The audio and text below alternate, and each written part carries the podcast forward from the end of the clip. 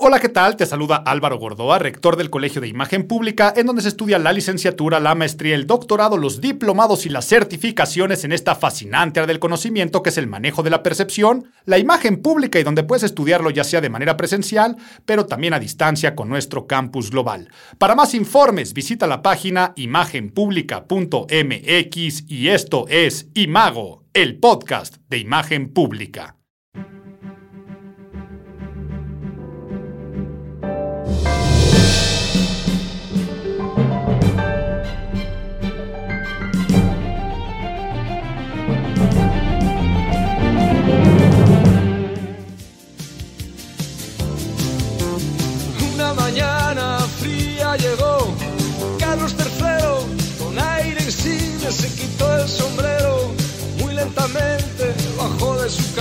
Mayo, mayo, se nos fue el mes de mayo. ¿Y por qué? Empiezo con esta canción.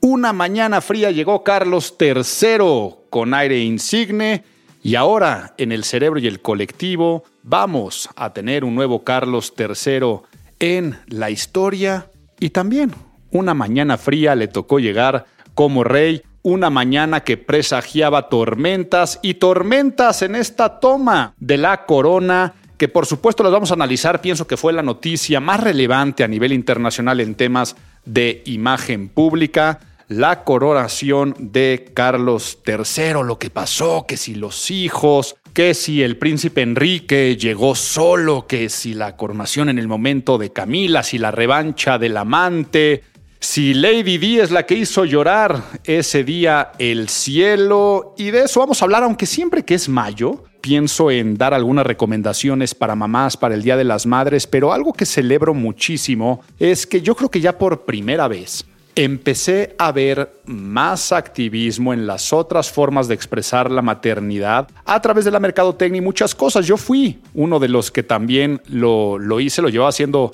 hace ya un par de años, por lo que deben de sentir tantas mamás cuando no están en el cliché de lo que la mercadotecnia tiene que decir que es una mamá. A ver, me salí totalmente del tema y del guion de lo que les iba a decir, pero creo que es relevante a qué me refiero porque hasta puedo ligarlo en por qué creemos las cosas. ¿Cuál fue el post y la publicación que yo puse? El post sobre imágenes que ilustran lo que les voy a narrar a continuación dice, tú, mamá, que has perdido un hijo ya sea en la panza o a cualquier edad. Tu hijo que has perdido a tu mamá y que hoy la recuerdas más que nunca, tu mamá o hijo que tienes una relación lejana y complicada con quien todos dicen que debería ser la persona que más deberías amar y este día te hace dudar, tú que por convicción decidiste no ser mamá, tú que deseas ser mamá pero no puedes y este día es un dedo en la llaga, tú que decidiste abortar y hoy recuerdas esa decisión, pues nadie más puede decidir sobre tu cuerpo. Y así me sigo, ¿no? El que dio el hijo en adopción.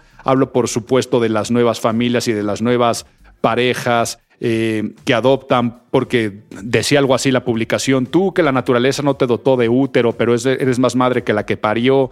Hablo de abuelas, hablo de tías, y esto mismo lo empecé a ver en otras reflexiones. Ahora, claro que todo se presta también a límites de interpretaciones, de creencias. ¿Por qué? Porque, claro, si hago un comentario en relación a tú que decidiste abortar porque nadie más puede decidir sobre tu cuerpo, claro que mis redes sociales también se saturan de gente por mensajes directos diciéndome que me voy a ir al infierno por andar apoyando eh, la interrupción voluntaria del embarazo y la gran mayoría que celebraban, pero incluso recibí cuatro mensajes directos que decían, oye, te olvidaste a las que somos mamás de, de perros este, ahí sí me daban ganas de contestar, este, bueno, tampoco exageremos, pero seguramente alguien dice, claro que sí tengo el derecho de que el Día de las Madres este, me festejes aquí por mis lomitos y mis michis que también son tan hijos como alguien más, pero no me pierdo. ¿Por qué? Porque les digo que esto puede tener con las creencias. ¿Por qué creemos lo que creemos? Recuerden que imagen es percepción, por lo tanto, es un juego totalmente subjetivo. En nuestra mente la realidad es lo que tú eliges creer. Al día de hoy, pues creemos muchas cosas, pero también es el momento que la sociedad ha estado más polarizada en sus creencias, yo creo. ¿A qué me refiero con esto? Si tú estabas hace 100 años viviendo en una sociedad que cree en ciertas deidades y religiones, y pongo, imagínate que vives en una sociedad católica apostólica romana, y luego hay alguien que vive en una religión islamista, pero tal vez hasta islamista, más rigurosa o extrema o ortodoxa, seguramente nunca te ibas a topar con sus publicaciones, con sus mensajes, con sus activismos, con sus credos. Sí, han existido guerras por motivos religiosos, pero estoy hablando, vámonos a los años 20, de hace 100 años. Pues no, la realidad es que no había guerras por temas religiosos y pues si alguien usaba burka o no usaba burka, pues iba a ser irrelevante. La cuestión es que al día de hoy, alguien de un mundo occidental quiere hacer su activismo y meter sus creencias para alguien del mundo oriental y así pasa. Tú al día de hoy estás en total decisión de autoidentificarte y creerte como quieras. Yo soy mamá y creo que soy mamá porque tengo perros y quién soy yo para decirte que no lo seas. Ahora, si tú me dices, Álvaro, ¿tú lo crees al día de hoy? No, al día de hoy no lo creo. ¿El día de mañana podré creerlo? Sí, tan simple y tan sencillo que yo hace 20 años nunca hubiera creído que mis creencias al día de hoy de identidad de, de género podrían ser posibles, ¿no? De que una persona que genéticamente nace siendo hombre o mujer, pues pueda tener los mismos derechos y, cuestiones legales y se autoidentifica en el género que quiere identificarse. Ahora, yo sé que me estoy saliendo un poco de lo que les quería hablar el día de hoy, porque eso los empecé a contar, ya ni siquiera me acuerdo. Ah, por lo de la celebración del Día de las Madres, pero sí creo que es algo de celebrar, que estemos viendo este tipo de aperturas y sobre todo de diálogos. Pero a ver, ¿de qué les quería hablar este mayo? Porque empecé hablando de Carlos III y me solté a por qué creemos y creencias y que imagen es percepción. La realidad es que lo que les quería hablar es de una excelente noticia. Una noticia maravillosa que me tiene muy feliz, me tiene muy contento a mí, a todo el gremio educativo de la imagen pública y a todas aquellas personas que son apasionadas de la moda, de la creación de contenidos relacionados con la imagen física, a todos estos que les encanta seguir o que nos encanta seguir el Met Gala, la Semana de la Moda de Nueva York, de París, de Milán, a todos los que nos gusta seguir contenidos del tipo Outfit of the Day, de Get Ready with Me y a todas las personas que están buscando una profesión nueva aunque vaya esto de nuevo, no lo voy a editar, lo voy a dejar porque es más, se me acaba de ocurrir que lo de abuelito, cuéntame un cuento, les voy a hablar acerca de, esta profesión y, veremos que no está nueva, pero sí muy demandada. Últimamente está demandando muchísimo esto, pero no les he dicho la noticia. ¿Cuál es la noticia? Debutamos una nueva carrera en el Colegio de Imagen Pública. Siempre hemos tenido la licenciatura en imagología. Por supuesto está la maestría y el doctorado en los temas y todos los diplomados y certificaciones que tenemos, pero por primera vez, después de 25 años de existencia del Colegio de Imagen Pública, tendremos una nueva carrera y es la carrera en diseño de imagen y fashion styling. Si lo digo todo en español, diseño de imagen y estilismo de la moda, aunque lo decimos en inglés, no por presunción, no por soberbia, no por pecar de anglicismos y no por hacerlo nada más cool porque el fashion styling suena mejor, sino porque se generan confusiones. Se generan confusiones en torno a qué es el estilismo, porque en México, pues, bueno, más bien yo creo que en castellano la palabra estilismo la tenemos más relacionado con el que se dedica al corte del pelo, a los tintes. Ahorita voy a ir con un estilista y pensamos que el estilista se dedica. Es más, vamos a ponernos nerds entre la diferencia que puede haber entre un styler y un stylist, entre el estilismo y el estilismo de la moda. Vamos a ponernos nerds. Get those nerds! Nerds! Nerds! Les digo que la confusión viene por un tema de lenguaje porque mientras en inglés tienes al stylist y al styler, en español nada más tienes la traducción de estilista, cuando tendría que ser el estilista y el estilizador. Sería la cuestión que hay entre un stylist y un styler. Pero como en español nada más le decimos de una forma, genera tantas confusiones, hemos adoptado las palabras en inglés. ¿Cuál es la diferencia entre un stylist y un styler? Bueno, empiezo por lo segundo, styler, que sería como el estilista nada más. El styler en inglés es la profesión que se dedica a estos temas de pelo. O sea, es un especialista en tintes, cortes y todo lo que tiene que ver con ir a la estética, ¿no? Entonces, una persona que se dedica a ese estilismo, nuevamente estoy con la confusión en México, porque aquí sería como estilismo de peluquería, sería la forma como decirlo en español, es alguien que se va a dedicar única y exclusivamente a esos temas estéticos de peinado y que incluso lo pueden llevar a otras cuestiones cosméticas como el maquillaje, porque normalmente también estas estéticas es donde te va a hacer las uñas, pero lo tenemos muy arraigado al que te hace el pelo, sería el styler, pero si te das cuenta, styler como sustantivo en inglés podría ser incluso una herramienta, ¿no? Eh, un peine, unas, unas pinzas, unas tenazas, también podría ser un styler. El stylist es una persona que se dedica a diseñar. ¿A diseñar qué? Estilo. ¿Y qué dentro del estilo? El estilo cuando se expresa a través de la ropa, el vestuario, los accesorios, el aliño corporal, el pelo, claro que tiene que ver ahí donde está la conjunción, y zapatero a tus zapatos. La persona que se dedica al stylist sí se mete con el tipo de pelo, pero no lo corta, sino que el stylist lleva a su cliente con el styler y le da instrucciones. Mira, por el objetivo que quiero lograr, lo que necesitan sus audiencias, el concepto artístico. Imagínate que está llevando un artista o a un político. No le va a dar la libertad creativa a ese peluquero, peluquera, de que haga lo que quiera. Pero ¿qué crees? Que lo mismo lo va a hacer con el fotógrafo, lo va a hacer con el vestuarista, porque de esto se trata el stylist. Entonces, vámonos al español. En español lo que se utiliza es estilismo de la moda, o sea, por eso la carrera es diseño de imagen y estilismo de la moda, porque es la forma de darlo completo. Si tú nomás dices una carrera en imagen y estilismo, la gente piensa que va a ser una carrera donde te van a enseñar además a cortar el pelo y a aplicar tintes. Ya si dices estilismo de la moda, hay menos confusión y si lo dices en inglés diseño de imagen y fashion styling, se entiende que entonces quien sale para ser fashion stylist, ¿ok?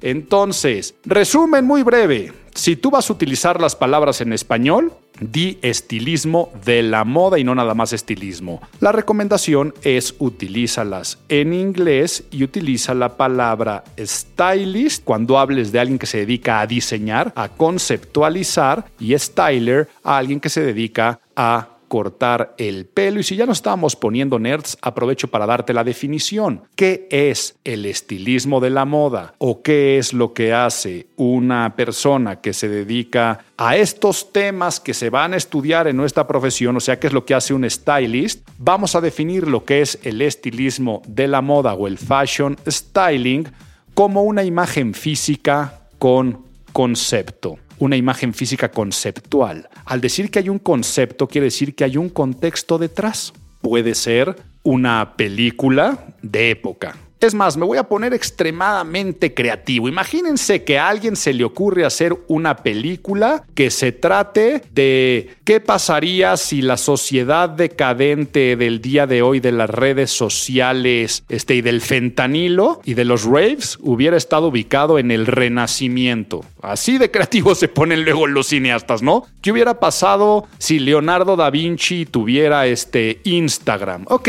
ya se le ocurrió a alguien hacer esa jalada.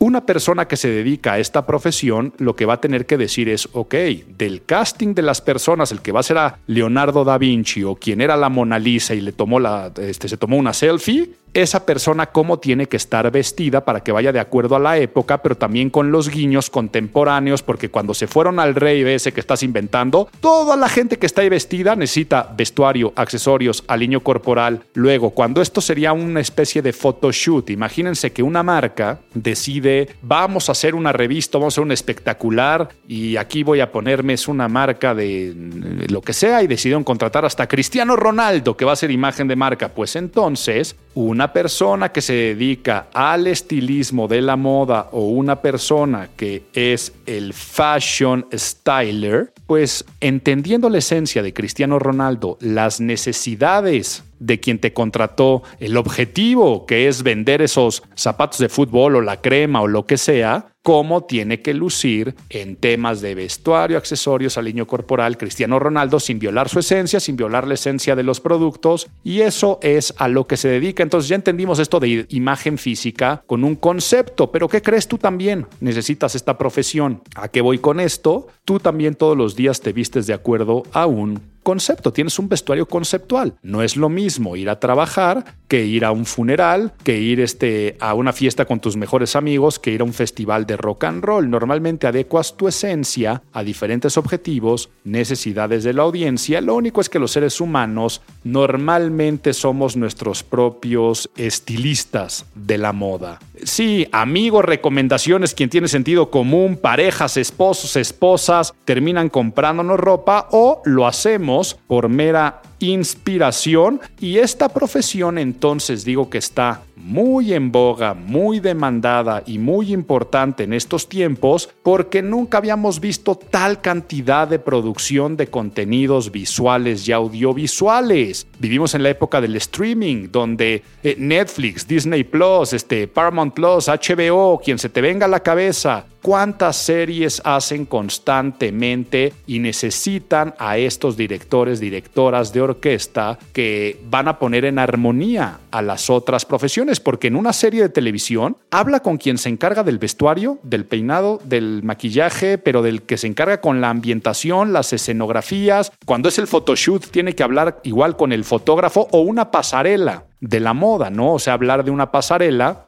Imagínense que hablamos del Fashion Week en Nueva York y que eh, una casa de moda, yo que sé, este Louis Vuitton, que ahora Pharrell Williams, de hecho, quedó como el nuevo director creativo de Louis Vuitton, pero no me salgo del tema. Pharrell Williams ya sabe cuál es el concepto de lo que quiere hacer sobre la ropa. Alguien le tiene que ayudar al montaje de las prendas, al maquillaje, al vestuario. Entonces es un equipo multidisciplinario, porque en una pasarela está desde el que organiza el evento, eh, la persona que está planchando las prendas, eh, la persona que va a tomar después unas fotografías antes o después de desfilar, la persona que se dedica al diseño de imagen y fashion styling, es esta persona que va a ser fundamental en la operación, coordinación y ejecución porque sin ser fotógrafo fotógrafa habla el lenguaje de la fotografía, sin ser maquillista habla el lenguaje del maquillaje, sin ser diseñador de modas o vestuarista habla el lenguaje del diseño de modas y tiene todo el concepto estético muy bien manejado. Por eso es que es una profesión actual, pero como les decía, la realidad es que es mucho más vieja de lo que pensamos, por eso te cuento este cuento.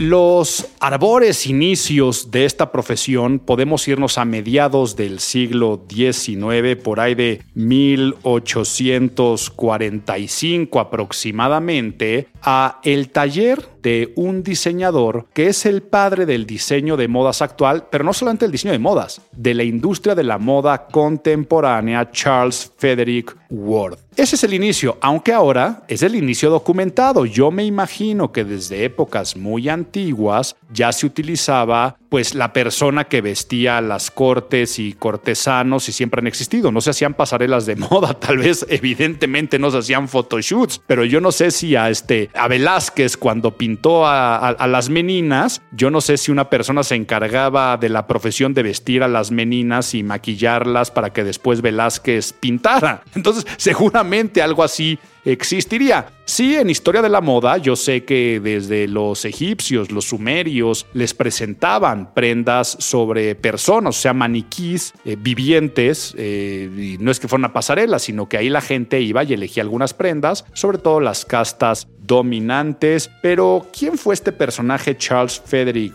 Worth? El padre de la alta costura, porque fue el primero que creó colecciones basados a ciertos criterios estéticos que estaban siguiendo las personas a través de la industria de la moda vamos a darnos cuenta que viene la caída, o más bien cuando, cuando ya se termina la época victoriana en Inglaterra, que es el pico de la revolución industrial, es cuando la ropa empieza a pasar por ciertos procesos de automatización. y dentro del proceso de la automatización, la ropa empieza a ser pues un poco más accesible para la gente, ¿no? Y se empieza a producir en masa gracias a la revolución industrial. Esto ayudó a que los diseñadores pudieran empezar a fabricar ropa un poco más passiva. O no solamente una prenda donde tenías que ir al taller de costura que te midieran y que era un lujo, ¿no? Porque pues para el resto de las personas vestían con algo confeccionado dentro de casa y una habilidad que tenían que tener las personas era la de crear desde cero, ¿no? O sea, pues, vamos, se mata un animal y después de comer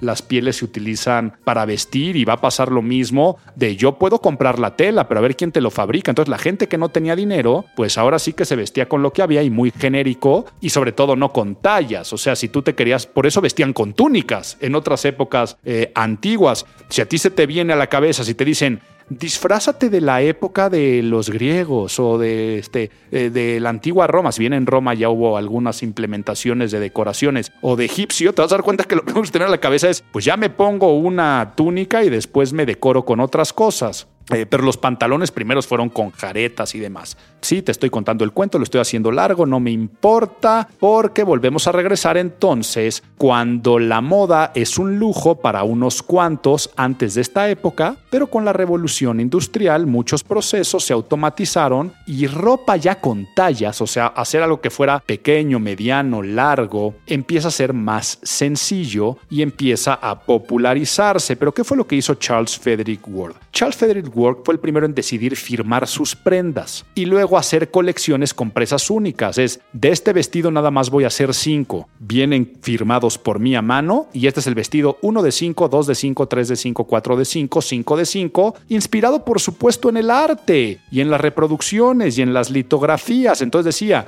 si un artista firma un cuadro, vale más. Si yo firmo un vestido, el vestido vale más. Si es una pieza única, vale más. Si hay, reproducciones, valen menos. Entonces, siguiendo esto, empieza a crearse un nombre y para comercializar, para que se diera a conocer, empezó a tener maniquís vivientes. En vez de nada más tener a un maniquí donde ponía las prendas en un escaparate que ya se utilizaba en esas épocas, desde la época victoriana están los escaparates, él ponía mujeres afuera de su tienda, pero no solamente afuera de la tienda, sino las hace pasear. Y de ahí viene el término pasarela, ¿no? De pasearse. Y las ponía a pasear, y en inglés runaway, en corredores donde había mucha gente. Entonces imagínense que los hábitos de la gente era dominguear y se iban a una placita el domingo, un jardín o un parque, ponía a las mujeres a dar vueltas, ¿no? A estas modelos que eran muy agraciadas, captaban la atención y entonces era una forma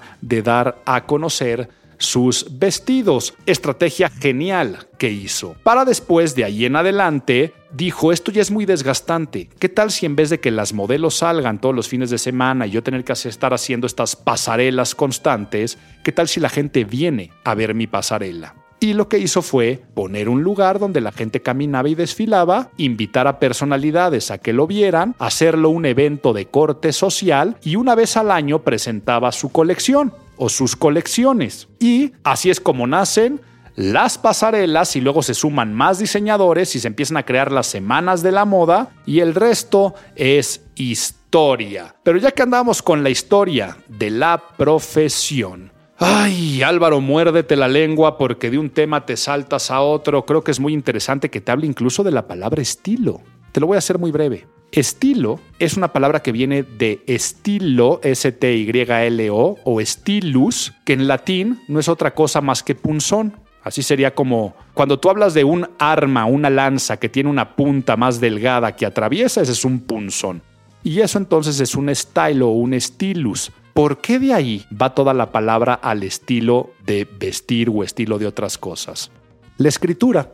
Antes la escritura se hacía con estos punzones sobre tablas con cera y entonces al escribir, después tú borrabas la famosa tabula rasa, la gente empezó a utilizar un estilo de letra, caligrafía y se convertía en un signo distintivo de la persona. Tú cuando ves el, yo qué sé, la letra a mano de tu pareja, tu papá, tu mamá, un amigo, tus compañeros de clases, pues puedes reconocer, esa es la letra de Juan o, ay no, pues esta, esta no es mi letra, yo no lo escribí. La gente empieza a hablar entonces de eso de estilo y luego se lleva al estilo literario. No solamente la letra si era más bonita, más fea, si tenía más curvas, más rectas, sino también a la manera como los autores, como los escritores empiezan a narrar. Entonces pasa de la pluma, el estilo, al tipo de letra, el estilo, a la forma de escribir, al estilo de redactar y luego ya empieza a dar el salto a cualquier cosa que identifica a alguien con elementos externos.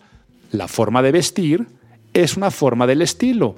Hoy definimos en imagen pública el estilo como la expresión de la individualidad. Pero vámonos otra vez entonces con este personaje, Charles Frederick Work, lo que pasó, lo que creció. Esto hizo que se desarrollara la industria de la moda y al desarrollarse la industria de la moda, vámonos ya a principios del siglo XX, pasan otras cosas y una de ellas es el cine. Cuando está el cine, primero silente, ya después el cine como lo conocemos al día de hoy, más la industria de la moda, empiezan a darse cuenta los cineastas y empiezan a darse cuenta todos los hijos de Charles Frederick Ward, me refiero a los hijos profesionales que hacían pasarelas de la moda, que era manejar un circo de seis pistas. A ver, yo soy director de cine y no puedo andarme preocupando en cómo se viste y en cómo se peina. Y se dieron cuenta que fallaban las producciones y que algo se veía ridículo que no venía al caso. Por lo tanto, se necesitaba alguien que dirigiera las orquestas, que dentro de la producción cinematográfica hablara el lenguaje de todos, que dentro de la industria de la moda hablara también el lenguaje y entonces, como lo que estamos buscando es la expresión de ese contexto, de este concepto,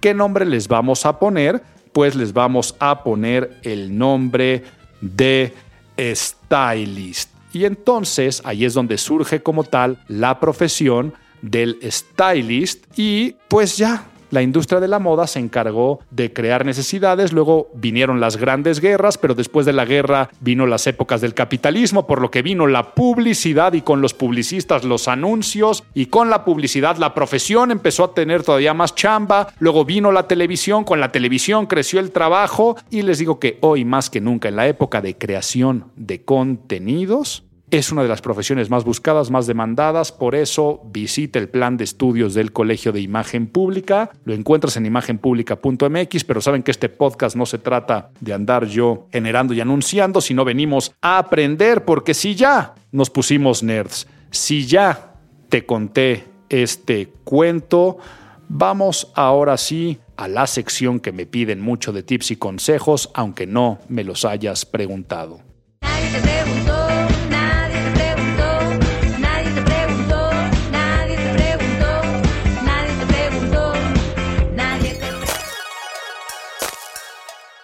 Pues siguiendo el hilo conductor de este podcast, te voy a enseñar los cinco sencillos pasos para ser tu propio stylist.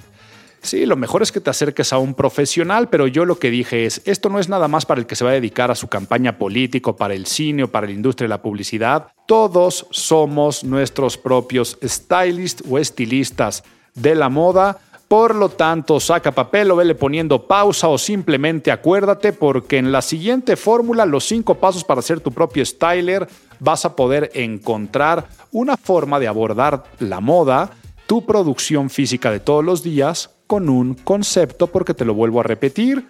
Todo esto se trata de imagen física conceptual o con un concepto y el primer paso es saber cuál es tu concepto. ¿Y cómo lo vas a hacer? Respondiendo estas tres preguntas. ¿Quién soy en esencia? Pero sobre todo, la esencia del rol que voy a jugar en ese momento. Sí, yo soy Álvaro Gordoa y tú eres como te llamas, pero no es lo mismo la máscara, y aquí máscara, por favor no me malinterpretes, no estoy hablando de hipocresía, estoy hablando el rol, el personaje en el que se enfunda esa persona, porque no es lo mismo decir mi esencia, Álvaro Gordoa, rector del Colegio de Imagen Pública, que como decía hace un rato, asistente a un festival, ¿no? Sería lo mismo lo tuyo. Entonces, imagínate que vas a hacer tu fashion styling para ir a trabajar. No es lo mismo trabajar este, como marquetero digital que trabajar como, yo qué sé, este, croupier en un casino. No sé por qué se me ocurrió esa profesión. Se ve que ando medio de ludópata en el cerebro apostando y arriesgando cosas Pero vamos a entender, ya que sabes la esencia y la esencia del rol, segundo, ¿cuál es tu objetivo? Vaya, pues mi objetivo es que no me corran de la chamba del casino, entonces me tengo que poner mi uniforme. Ya lo entendiste, o sea, no tienes mucho margen de para dónde moverte, pero luego tú podrías decir, mi objetivo es que se sienten en mi mesa y no el del compañero, porque hay una comisión si el apostador se queda mucho tiempo a un lado de mí. Y ahí sí tú puedes empezar a decir muchas cosas. Bueno, pues entonces como sé que esto está relacionado con una parte más sexualizada, este si mi ropa está más entallada, si me pongo un escote, si yo eh, me peino de esta forma, si me pinto el pelo de verde y me lo permite en el trabajo, será más llamativo porque tu, ¿cuál es tu objetivo? Ah, pues mi objetivo es vender, mi objetivo es que voten por mí, mi objetivo es pasármela bien y estar muy cómodo porque estoy yéndome de camping. ¿Ya lo entendiste? Entonces, tu esencia es la misma, pero no es lo mismo tu esencia godín que tu esencia campista. Objetivo. En uno es que no me corran o vender más o que me vaya bien en la chamba porque soy este abogado o abogada. Y en la otra, pues mi objetivo es disfrutarle, estar cómodo, que mi ropa sea práctica, que no me piquen los mosquitos, que no me vaya a dar el sol. Y tercero, cuáles son las necesidades de tu audiencia. Esencia del rol, objetivo a lograr y necesidades de la audiencia. Y recuerden que aquí estamos en el primer paso, que es poder definir tu concepto. Ah, bueno, pues me voy a ir de camping con mi familia y mi, mi, pareja y mis hijos. Pues vaya, en más confianza no puedes estar. Ah, no, es que viene otra pareja con otros hijos. ¿Son tus compadres y mejores amigos? ¿O no? Son unos que apenas sí conocemos. En algunos tendrás que tener más permisos o menos permisos. Ahora, llévalo al otro punto. Como abogado o abogada supuesta que estábamos diciendo, ¿quién es tu audiencia? No es lo mismo la representación legal para un cliente más tradicional que un cliente más disruptivo. Porque tú le puedes dar servicios legales a una empresa de contaduría o a una startup de tecnología. Entonces, ¿con quién te vas a entrevistar? Y sería lo mismo, el croupier o la croupier del casino que dije.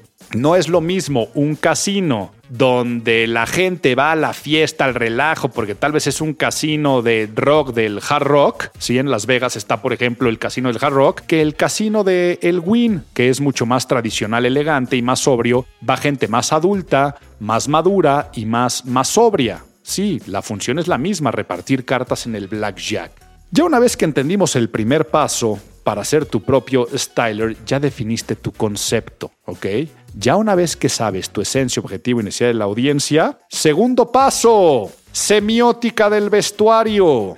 Que cuando te vistas, que cuando te peines, que cuando te maquilles, que cuando te pongas el mínimo accesorio, que si decides hacerte un tatuaje, tu cerebro no tiene que pensar en cómo me veo, sino tiene que pensar en qué mensajes estoy enviando y ver tu vestuario como todo un sistema de comunicación no verbal, un lenguaje de signos y significados. Por lo tanto, ¿esos mensajes son coherentes al concepto? O sea, ¿esto del punto 2 es coherente al punto 1 de lo que estamos viendo? Si la respuesta es sí, póntelo. Si la respuesta es no, cámbiatelo. Tercer paso, ya que tienes tu concepto, ya que tienes la mente en semiótica del vestuario, te tienes que ir a todas las metrías y morfologías de lo que la naturaleza te dio carametría, caramorfología, antropometría, antropomorfología y cromometría. ¿Qué son todas estas palabrejas? Si eres asiduo a este podcast, he hablado de ellas muchísimas veces. De hecho, cuando presenté mi libro El método Porte, le dediqué a eso. Escrolea ahí en, en Spotify, donde estás escuchando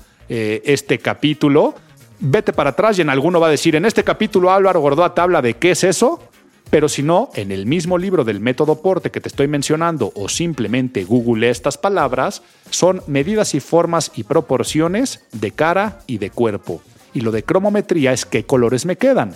De acuerdo a mi color de ojos, piel y pelo, qué color se me ve mejor. Entonces, no es lo mismo una persona que mide 1,85 de complexión gruesa, que, este, que tiene piernas cortas y talle grande, que además tiene un vientre abultado, que tal vez este, no tiene mucho cuello, que tal vez tiene la cara redonda y que tal vez es invierno profundo, que alguien que es este, petit, que mide este, unos 50, que tal vez es de complexión delgada y que tal vez esa persona tiene cara oblonga, ovalada y larga y que es verano suave. Sé que te dije muchos conceptos, si lees el libro El método Porte lo vas a encontrar, pero entonces date cuenta, este es el tercer paso.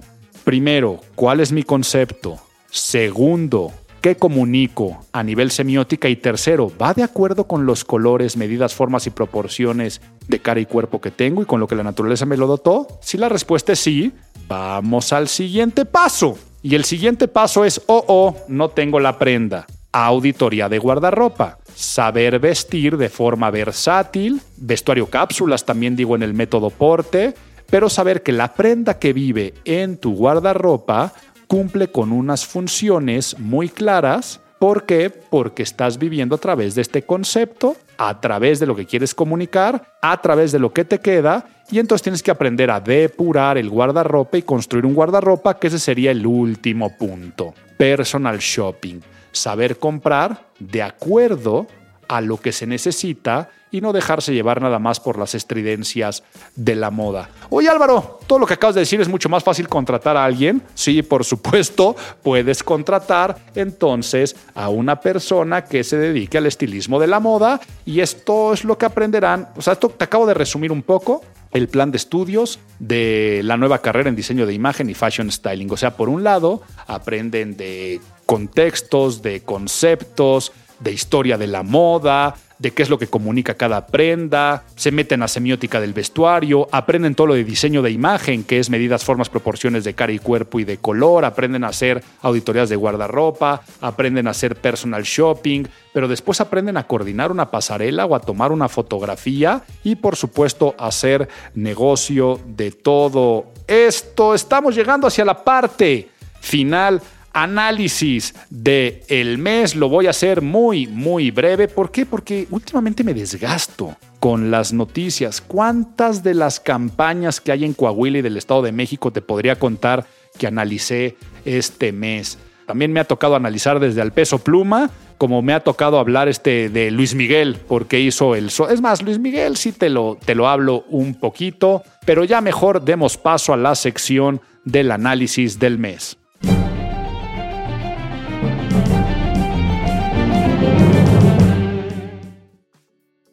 Coronación del príncipe Carlos para convertirse en Carlos III, un suceso que puso la atención del mundo en la corona británica y que tengo que morderme la lengua. ¿Por qué? Porque yo en este mismo espacio dije que ese evento no lo íbamos a ver y no lo íbamos a vivir porque nunca iba a gastar la corona británica el dinero con alguien que no era querido y que le iba a hacer daño a la corona británica. ¿Y qué creen? Pues que no. Que sí, llegó el momento de la coronación. Yo siempre dije que iba a abdicar a favor de su hijo Guillermo y que él y Catalina iban a ser reyes porque se necesitaba un balde de agua refrescante para la corona británica. Eh, pero no, estamos viendo que lo que pasó es que tal cual este individuo, sin ninguna campaña de imagen, de propaganda personal, ni para él ni para Camila, toma posesión en un momento en el cual ni está bien económicamente la Gran Bretaña, en que todas las colonias que dependen están viendo si se separan del famoso Commonwealth o si no se separan del yugo y la subordinación, aunque al día de hoy es mucho más social que política, de la corona británica, donde no está bien la economía por lo del Brexit, donde hay una pluralidad que no existía antes. O sea, al día de hoy la Gran Bretaña es un crisol de culturas, de religiones, de clases sociales, donde la clase obrera está, está muy resentida con, con el despilfarro de la corona, y al morir el símbolo de la reina Isabel, pues se pierde de lo poco que veían positivo de esta corona. Los estudios demuestran un 72% de rechazo al nuevo rey lo que pone en duda la continuidad. Por lo tanto, más que meterme a analizar los símbolos o tonterías de que si la corona se la pusieron un poquito chueca o hablar de cada uno de los rituales, tiempos, procesos o hablar de que si Enrique fue solo, que es, o sea, dense cuenta que fue la noticia más llamativa. O sea, cuando la noticia más llamativa es, uy, el chisme de que si fue solo, hasta yo vi noticias de que si Katy Perry no encontraba su asiento, es porque hay muy poco que analizar. Entonces, ¿qué urge? Una campaña de propaganda mediática, aterrizar más la corona. O sea, yo dije, si van a hacer una coronación, ya que no despilfarren tanto. O sea, hay una fotografía de la carroza de oro por una calle con baches que te lo dice todo. O sea, eso es como regresar a las épocas donde se tributaban en la Edad Media, y que por eso surgían personajes como Robin Hood de quitarle al rico para darle al pobre, yo estaba viendo ese tipo de, simbolismos. Entonces tiene que ser mucho más fresco, mucho más cercano al pueblo, cercano a la gente, sin tanta pose, sin tanto protocolo. Eso es lo que quería analizar. Y les dije de Luis Miguel. Sí, Luis Miguel, no sé cómo le va a hacer para aguantar esa gira. No sé cómo le va a hacer para tantas fechas que está vendiendo seguir el ritmo y sobre todo por los antecedentes de de conciertos cuando ha presentado ese tipo de giras. Pero lo digno de análisis desde el punto de vista de la imagen pública es que la gente no va a ver al artista. La gente no está agotando los boletos por Luis Miguel. La gente está yendo a ver un símbolo y está comprando boletos con el corazón a nivel emocional. Y además, una nueva generación está en el FOMO, en el Fear of Missing Out, en el miedo de perdérmelo, en el evento en el que tengo que estar, pero no Luis Miguel, o sea, para ellos es Diego Boneta, para ellos es el símbolo que creó la nueva serie y que está capitalizando de manera maravillosa. Entonces, yo estoy viendo a personas de 14, 15, 16 años diciendo es que tenemos que ir y se agotaron los boletos, papá, mamá, ayúdame a conseguir y reventas carísimas, pero realmente son fans de Luis Miguel y eso es lo que aspira la imagen pública, en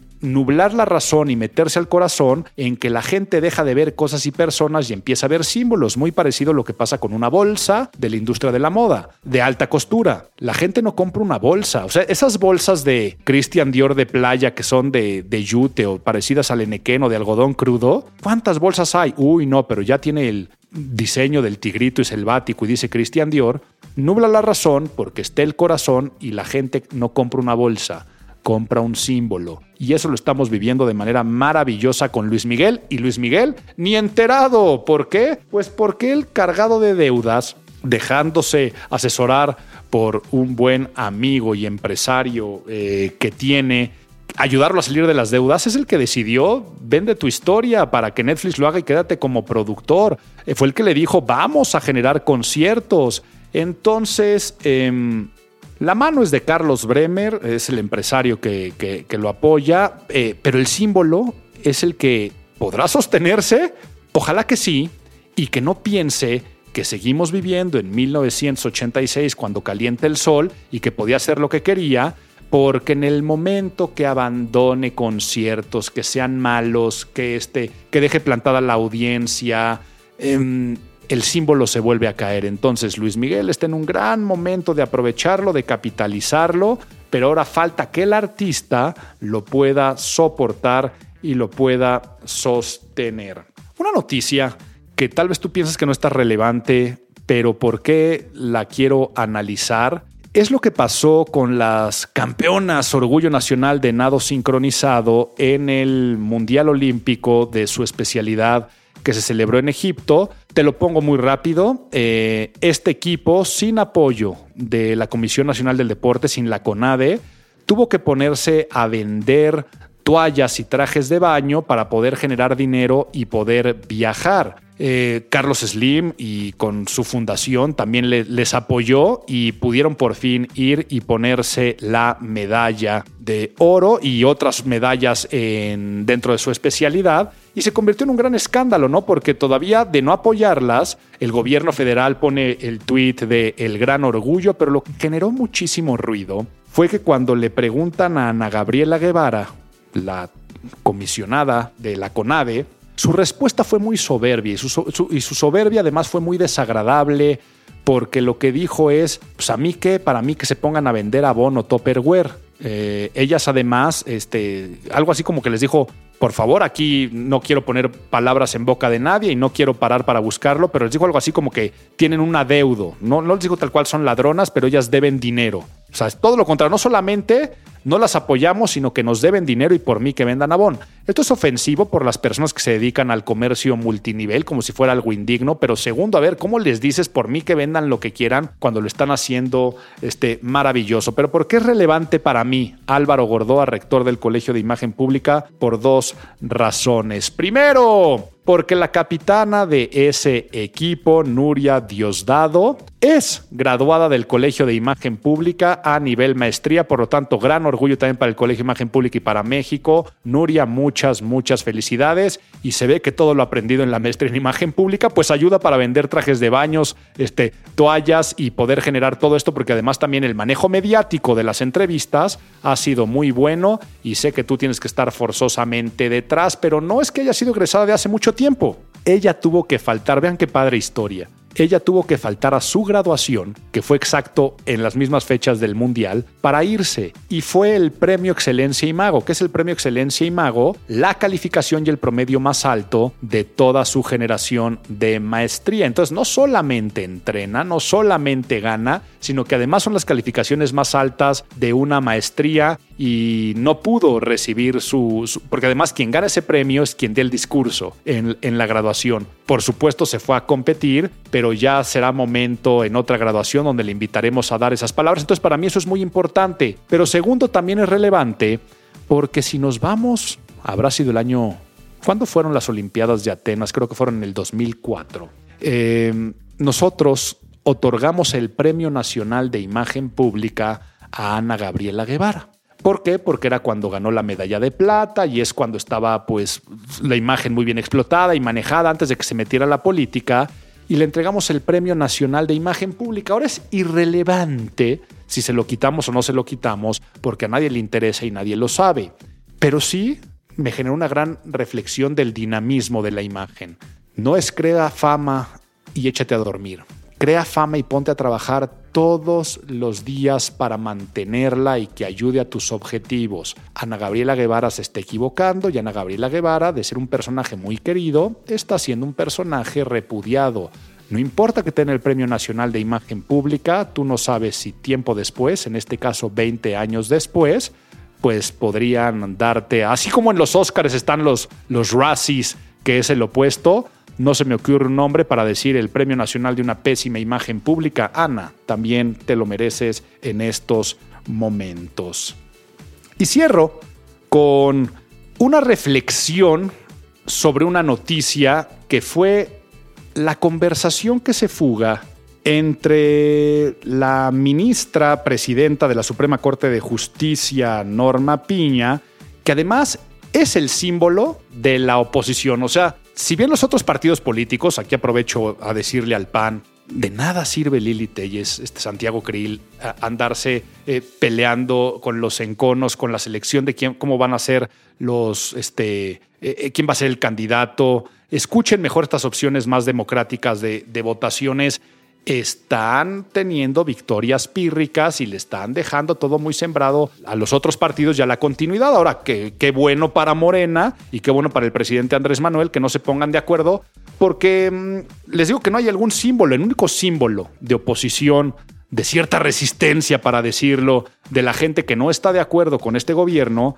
eh, la ministra Norma Piña, y no quiero decir era, porque no fue un gran descalabro pero se filtra esta conversación entre Norma Piña y el presidente de la Comisión Permanente eh, del Senado, Alejandro Armenta, donde Alejandro Armenta dice, denuncia tal cual que recibió amenazas e intimidaciones y los screenshots de la conversación de WhatsApp se filtran a la prensa y sí tuvo que salir la ministra ofrecer disculpas si eso se había interpretado como una amenaza, pero ¿cuál es mi análisis? Los emojis. Sí, tal cual, ese es mi análisis como que no te imaginas a la figura de una ministra de la Suprema Corte eh, poniendo emoji de ladito con, con lagrimitas de risa y de burla, ¿no? Entonces, la conversación a través de emojis a mí es lo que más daña la, la imagen pública entre estos dos personajes, que nos queda entonces como lección dos cosas. Uno, adhiérete a los mismos estándares de conversación en tu vida personal y privada que en tu vida de comunicación digital por WhatsApp, porque los screenshots están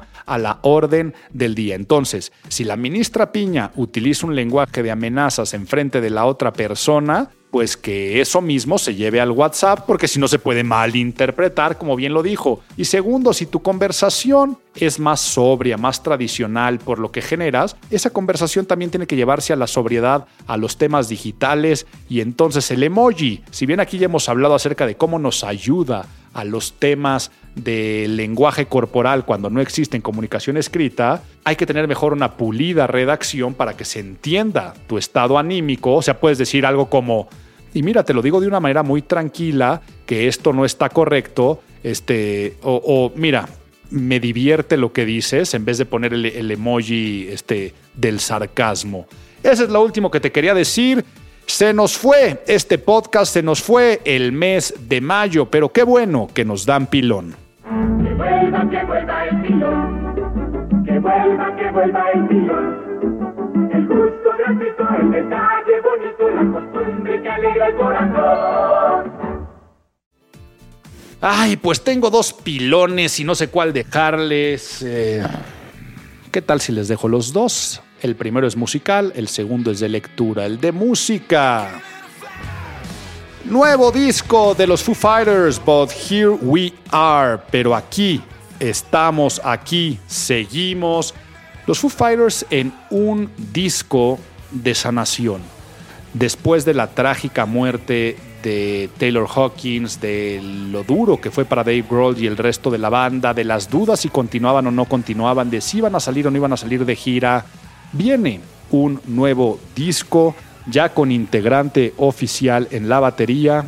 Josh Freeze, que, híjole, mejor selección no pudieron tener y además no saben qué divertido lo presentaron. Métanse a las redes sociales de los Foo Fighters y entonces están ellos como que ensayando y de repente entra Chad Smith de los Red Hot Chili Peppers, ¿no? Entonces tú como fan dices, ¿neta? Este, y no, nada más les iba a dejar este comida, ¿no? Como si fuera de, de Rappi que les iba a entregar. Eh, y así luego entró este Tommy Lee de Motley Crue, entra el baterista de Tool.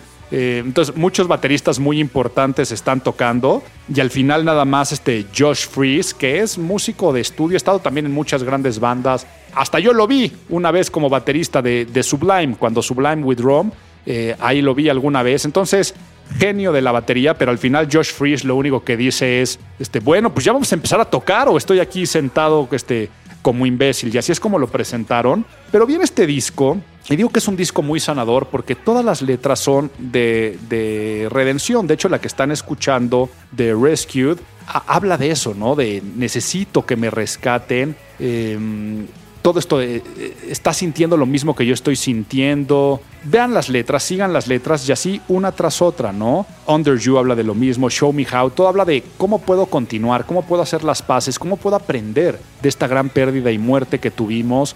Y es una oda a Taylor Hawkins totalmente, a la vida, aprovechar las oportunidades, un disco muy, muy, muy bonito.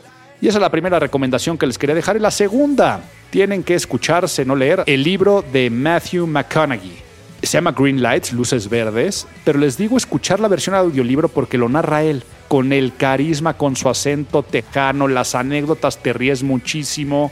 Y es un libro muy humano, de estas luces verdes que tenemos que encontrar en la vida, haciendo analogías con, con el semáforo. Es un libro totalmente de desarrollo humano, pero que si ya de por sí es querido este personaje, este libro lo hace mucho más. Sé que ya salió hace algún tiempo, no había tenido la oportunidad de leerlo, en este caso escucharlo, y no saben cuánto lo disfruté, por eso también te lo quiero recomendar. Y ahora sí, dejamos este podcast. Si quieres saber más de la carrera que anuncié aquí, diseño de imagen y fashion styling, visita la página imagenpublica.mx. Esto fue Imago, el podcast de imagen pública.